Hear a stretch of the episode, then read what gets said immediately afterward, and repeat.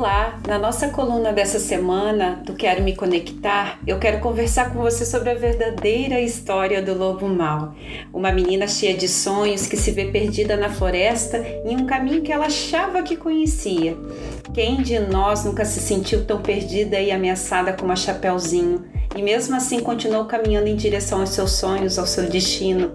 Mas metaforicamente, eu quero te dizer que o lobo mau aqui são os nossos pensamentos confusos, a ilusão da nossa mente, a mania de perseguição que muitas vezes nós temos.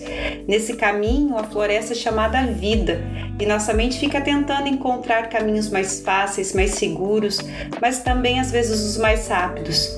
E muitas vezes a mente também procura caminhos mais longos e difíceis, porque na verdade a gente se auto-sabota, né?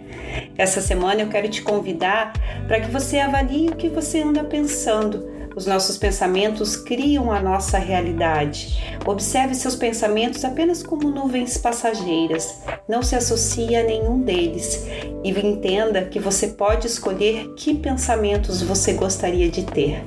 Uma abençoada semana para você e que você consiga começar a escolher o que realmente você pensa para você criar uma realidade melhor e maior que tanto você deseja.